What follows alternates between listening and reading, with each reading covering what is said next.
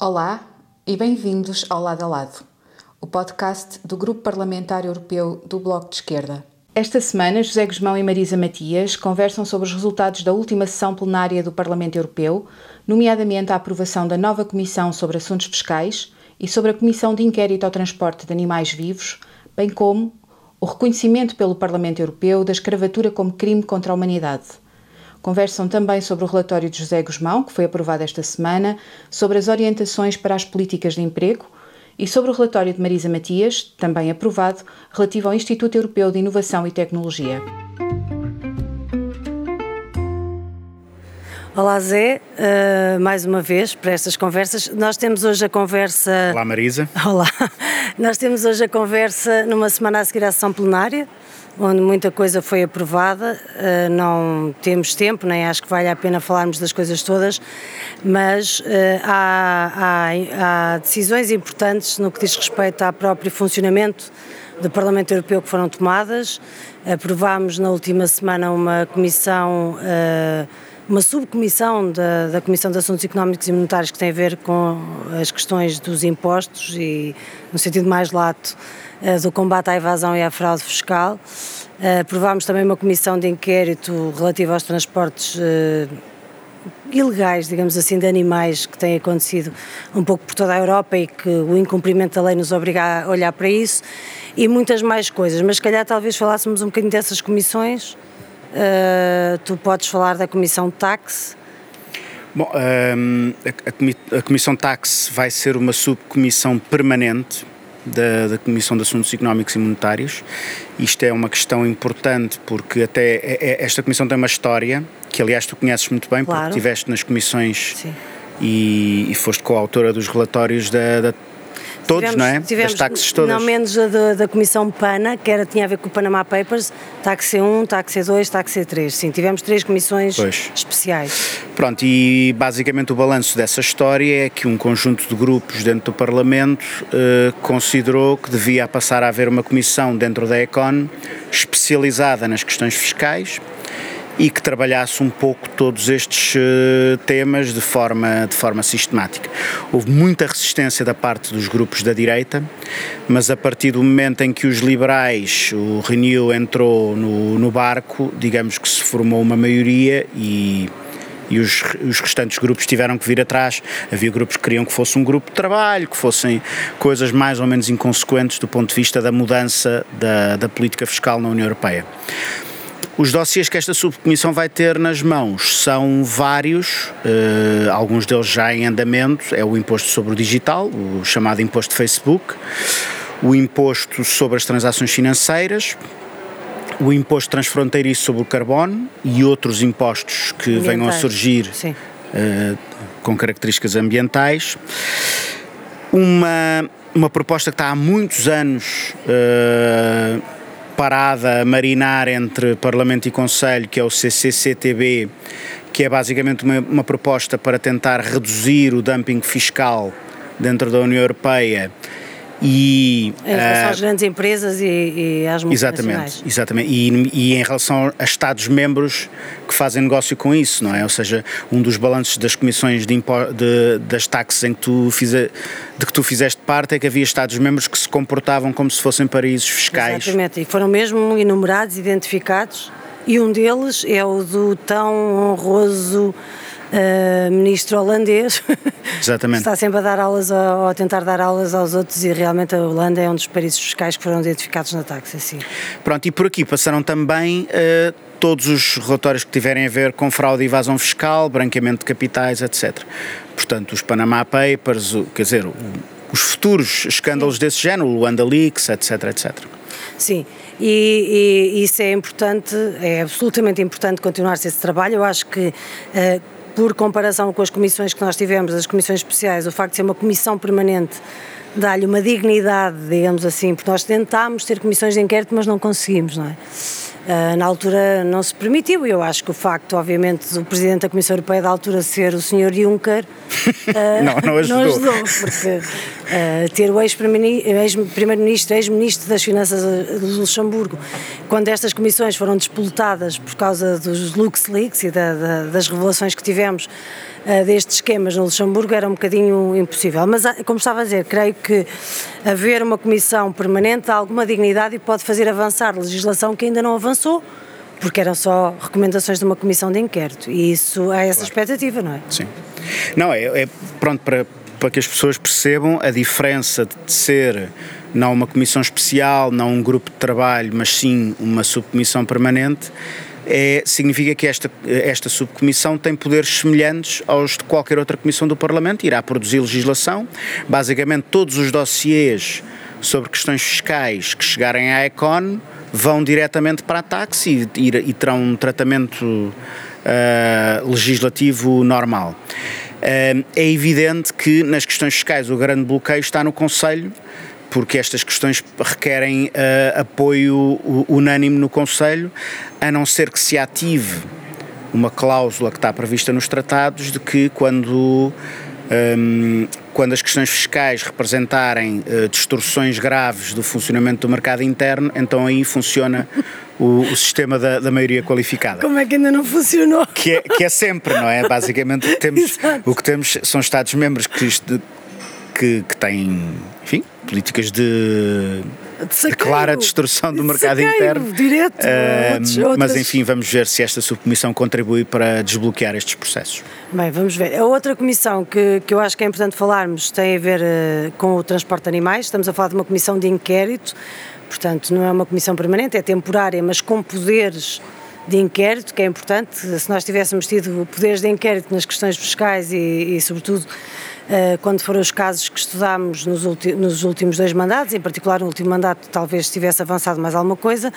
Em relação ao transporte de animais, é importante eh, por várias razões. A primeira é porque existe um, um conjunto de disposições legais que não estão a ser cumpridas e, portanto, nós assistimos a uma espécie de uh, ilegalidade permanente. Uh, e isto põe em causa, uh, muitas vezes, até direitos dos trabalhadores, as, as, durações, digamos assim, dos percursos que são feitos, que estão para além da garantia dos direitos dos trabalhadores e também, neste caso, dos direitos animais. E há uma coisa que é fundamental nós percebermos, que é a maior parte do transporte de animais que se faz é transporte para consumo, é para as pessoas comerem a carne que é transportada. Então não se percebe muito bem porque é que se faz tanto transporte de animais vivos. Ah, porque a maior parte do transporte pode ser feito em carcaça e não há nenhum drama nem nenhum impacto significativo uh, para as pessoas e para a alimentação e há impactos de verdade em relação àquele que são manter, eu, eu acho que é hoje em dia é importante falarmos também disto, há que manter um mínimo de, de, de qualidade uh, e de direitos em relação aos animais. Isso traduz depois também na, na, nossa própria saúde pública e é uma questão, acho eu, também uh, de desenvolvimento. Uh, não, não, não, temos por que continuar a ter um tratamento absolutamente um, indigno uh, com os animais. E, portanto, esta comissão de inquérito vai procurar, de certa forma, fazer um trabalho para identificar onde é que estes direitos estão a ser violados, garantindo maior saúde pública, garantindo melhores condições dos trabalhadores e garantindo mais direitos uh, para os animais. Uh, e, obviamente, é uma situação que se tornou muito evidente, ainda mais evidente agora durante a pandemia e, de facto, é preciso, de certa forma, regularizar e normalizar esta situação. Para além disso, no plenário anterior, e só uma nota muito curta, acho que é importante fazermos referência também ao facto do Parlamento ter finalmente reconhecido, enquanto instituição, e já num tema completamente diferente, mas enquanto instituição, finalmente o Parlamento reconheceu o, o, a, a, a escravatura como um crime contra a humanidade já era preciso ter tido este reconhecimento há muito tempo, mas mais vale tarde do que nunca. Obviamente, isto vem no seguimento todas as manifestações e todos os movimentos que temos tido antirracistas, mas uh, dá que falar o facto do Parlamento Europeu só agora ter reconhecido a escravatura como, como um crime contra a humanidade, não é? Sim, eu, eu, eu penso que é um bom exemplo e acho que é também um, um resultado do facto de haver muitos países dentro da União Europeia em, em em que o debate sobre as responsabilidades históricas, muito particularmente das grandes potências coloniais, está é, é um debate muito mais uh, avançado e muito mais descomplexado do que em Portugal, também porque em Portugal um, o passado colonial é menos passado e é, hum, e, é ainda. Uh, é ainda encarado uh, com, muitos, uh, com, com, muitos preconceitos e, uh, e com, muita, com, com, muitos complexos, diria eu. Um, e, e, isso, aliás, muitos dos debates que se fazem em torno das manifestações antirracistas e, e, e em torno do, do, do, ensino da história do nosso país, por aí perpassam to, todas, essas, todas essas questões e, portanto, eu acho que, embora peque por tardio, é um bom exemplo da parte do Parlamento Europeu fazer esse reconhecimento histórico, porque isso nos, eh, nos ajuda a refletir alguns dos problemas que temos hoje. Ou seja, isto não, não se trata apenas de uma de uma questão historiográfica ou de, de, um, de um voto mais ou menos simbólico, é um voto que nos ajuda, eh, que ajuda a, a tomar consciência sobre o que é, que é a história da Europa e o papel que, que que várias nações de, uh, europeias tiveram. E na... Portugal teve um papel muito significativo em relação à escravura, quer dizer. Portugal, muito, postos, em, muito em particular. É? Exatamente, entre postos de escravos uh, faziam parte, fazem parte da história colonial portuguesa. Sim, aliás, eu, eu acho que é muito importante conhecer o papel uh, que Portugal teve em todo o comércio internacional de escravos para perceber que, como são ignorantes as fábulas sobre o colonialismo gentil uh, de, português. Esta, é? proposta, esta proposta tem ainda uma curiosidade que, que é interessante porque foi apresentada uh, por um colega nosso, do, do, nosso grupo parlamentar, o Yunus Omarji, que é deputado europeu eleito por França, num dos resquícios do colonialismo francês, Exatamente. que é a Ilha de Reunião. Sim, sim. Não... Mas não te queria interromper, desculpa, interrompido sem Não, é, é, isso, eu acho que, que que este tipo de, de, de gestos, que, podem parecer simbólicos e em alguma medida são, uh, nos ajudam a, a enfrentar de uma forma mais informada alguns dos debates que continuam a atravessar a nossa sociedade e dos problemas que continuam a, a atravessar a nossa sociedade e que não perderam a atualidade, pelo menos só a ganharam nos, no, no, nos últimos tempos e acho que desse ponto de vista é importante que este reconhecimento tenha acontecido e que tenha acontecido de uma forma tão expressiva. Sim, sim, foi importante. Bem, esta semana, uh, já esta semana, nós continuamos a fazer o nosso trabalho nas comissões, já não foi semana de plenário, e uh, na semana passada, ou há duas semanas, já não me lembro, o tempo passa muito a correr, aprovámos uh, um relatório meu sobre o Instituto de Inovação e Tecnologia e esta semana aprovámos um relatório teu sobre as orientações para o emprego. Foi, foi uh, aliás, eh, uma votação em duas partes, não é? Mas que já está concluída e que uh, é importante como recomendação à Comissão Europeia. Queres destacar algumas das coisas mais importantes? Sim, uh, o, este relatório portanto, foi aprovado em comissão, ainda terá que ter a, a aprovação em plenário. E pode estamos haver... os dois na mesma situação. Exato. Acho exato. que vamos, vamos, os nossos relatórios vão ser votados na mesma sessão, portanto, na próxima, em exato. julho. Um, ehm, no que diz respeito ao, ao este, este, relatório, basicamente uh, define linhas de orientação para políticas de emprego, que são uma responsabilidade dos Estados-membros, uh, e tem, sobretudo, relevância do ponto de vista do que virão a ser depois as recomendações específicas para país, que são exatamente, que são que são recomendações que têm ido uh, quase invariavelmente no sentido da desregulação dos mercados de trabalho, da descentralização da contratação e, e, e da negociação uh, salarial. Um, e desse ponto de vista, o, este relatório. Uh, quando isto é, é, o primeiro relatório de que eu sou relator principal uh, e na altura até discutimos que era bem possível que uh, eh, em face dos compromissos que viessem a ser necessários para assegurar uma maioria, que, que não fosse possível nós votarmos a favor ou sequer eh, eu assinar o relatório. Na verdade, as coisas correram bastante melhor do que, do que tínhamos previsto, ou seja, o relatório tem formulações muito fortes e muito positivas sobre uma série de questões relacionadas com o mercado de trabalho, nomeadamente identifica a tendência de, de, longo prazo para um declínio da, da, contratação coletiva e toma uma posição muito clara a favor da extensão da, extensão da contratação coletiva a, a, muito mais trabalhadores. Fala sobre os problemas da precariedade e dos trabalhadores de plataformas e da importância de fazer chegar os apoios e, e, e as garantias de direitos a estes trabalhadores.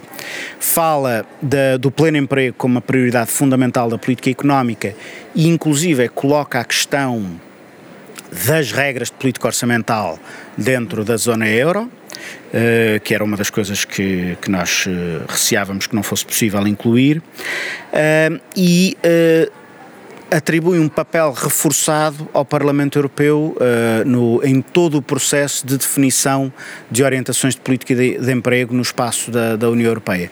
E eu acho que isto é muito importante e, para ver. Desculpa, e ligado com a questão anterior, também tem, tem referências em relação aos paraísos fiscais. É, era aí que eu ia chegar. Há, um, há um aspecto muito. há um. Desculpa. Há um aspecto muito. Em primeiro lugar, eu acho que um papel reforçado do Parlamento contribui para que a Comissão tenha mais dificuldade em continuar a, a, a, a, impor e a pressionar os Estados-membros para uma agenda de direitos do trabalho ou de ausência de direitos do trabalho que não é sufragada em lado nenhum. Um, e quanto à questão dos offshores, é muito interessante verificar que, portanto, a proposta basicamente é uma formulação que diz que os, uh, os apoios às empresas no contexto da resposta à crise do Covid-19 não devem eh, ser atribuídos a empresas que estejam sediadas ou relacionadas com, com paraísos fiscais e devem ter como contrapartida a não distribuição de dividendos e prémios durante o período em que vigorarem os apoios. Que são. Desculpa, está ali o Fábio. Que Sim. são propostas que nós eh, apresentámos em Portugal e foram chumbadas pelo PS, pelo PSD, pelo CDS, pelo Chega, pela Iniciativa Liberal, eh, portanto, por toda a gente, menos por nós e pelo PCP e que paradoxalmente tem aqui no Parlamento Europeu um apoio, um apoio massivo que inclui a bancada dos socialistas, a bancada dos liberais e uma parte da bancada do PPE, ao qual pertence o PSD e o CDS. E, portanto, desse ponto de vista, é uma resolução que vai muito mais além. Mas essa bancada dividiu-se, não foi? Sim, as, as, bancadas da direita não votaram em massa nesta proposta, mas, mas mesmo não assim. seguiram disciplina de voto, que já mas é. A, mas a maioria foi muito pronunciada a, a, a, favor da formulação que está encontrada e que é uma formulação muito, muito clara, ou seja, muitas vezes nestes relatórios, para chegar a compromissos, eh, fica-se em formulações meio meio difusas, não é o caso, e portanto eu acho que este relatório, uh, se, se, se conseguir manter esta proposta em, em plenário, será será uma mudança bastante significativa nas orientações do Parlamento Europeu este ano. Pá, desculpe eu estar a cumprimentar as pessoas, Sim. mas elas vêm dali, eu vejo-as e já chega a gente não poder dar abraços. Para quem nos está a ouvir, este podcast está a ser gravado na Voxbox do, do Parlamento, Parlamento Europeu, onde as pessoas estão sempre a passar. É, estão sempre a passar e algumas pessoas que a gente já não vê há algum tempo e vão dizendo olá e é um bocado chato não responder, já chega a não podermos dar abraços, pelo menos para mim é muito difícil. Portanto, é, não te queria estar a, a distrair, mas era por causa disso. Nós vamos ter uh, a votação, quer do meu relatório, quer do teu, na próxima semana. A seguir à, à votação do meu relatório, esperando que seja aprovado. Uh, ainda não falámos. Então, mas o, fala-nos lá do teu relatório. Pois, mas hoje já não temos tempo, seja como for, hei de falar para a semana. Uh, mas não, tem a ver com a última peça que, falt, que faltava aprovar e que falta negociar do Programa de Investigação Horizonte Europa. Uh, que é o maior programa de financiamento público da, da ciência e da inovação a nível mundial e que faltava o financiamento para uh, o Instituto de Inovação e Tecnologia, que é uma espécie de MIT europeu, que não tem a mesma projeção global que tem o MIT, mas a ideia é a mesma, e portanto que articula ensino superior, investigação e inovação e é a única, o único financiamento que nós temos a nível europeu particular, digamos assim, esses três pontos do triângulo do conhecimento e foi uma negociação difícil uh, porque ainda estamos a falar de uma verba muito importante em termos de, de, financiamento, uma verba que muito recentemente só é que começou a chegar a Portugal, mas temos felizmente várias equipas uh, articuladas neste triângulo do conhecimento a trabalhar questões como a saúde ou questões da, da energia ou questões da tecnologias, uh, das tecnologias da informação e da comunicação E, uh, e pronto, foi, foi uma, um relatório que foi negociado desde novembro uh, e, portanto, muito tempo, e agora ainda temos que negociar com os governos, mas uh, que conseguimos ainda acrescentar duas linhas de financiamento que eu acho que são muito importantes para a União Europeia e que são muito importantes para Portugal e que foram essas mais difíceis ainda de conseguir. Uma primeira linha de financiamento extra, porque até o momento o que nós temos é saúde, alterações climáticas, energia, tecnologias da informação e da comunicação, basicamente são estes os eixos de financiamento para se poder pôr estas instituições e, obviamente, muitos programas de doutoramento, de mestrado associados a isto. E agora, neste momento, para o próximo quadro de financiamento, conseguimos aprovar uma linha de financiamento extra em investigação marinha, que é obviamente muito importante para Portugal, questão dos oceanos e da sustentabilidade dos oceanos, e uma linha de financiamento para o setor cultural e criativo, que, como percebemos, eh, também precisa muito de financiamento e em áreas de investigação, de conhecimento, mas também de formação e, e, de aplicações na sociedade. E, portanto, basicamente, tentando resumir muito rapidamente, é esta a proposta que temos, que se for passada nas negociações com os governos, entrará em vigor no dia 1 de janeiro do próximo ano, para os próximos sete anos, e que permitirá que os fundos cheguem a muito mais países e muito mais equipas. E nós percebemos, acho eu, que precisamos mesmo de investir na investigação, passa a redundância. E, e, pronto, é o nosso humilde contributo que esperamos que, que entre em vigor. É curioso porque já no, no financiamento anterior uh, fui eu a relatora também, uh, para o Instituto Europeu de Inovação e Tecnologia.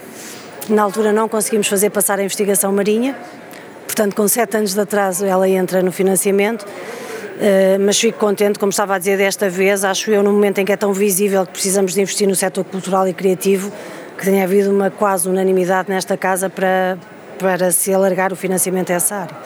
E pronto, e dito isto, acho que estamos no final do nosso tempo.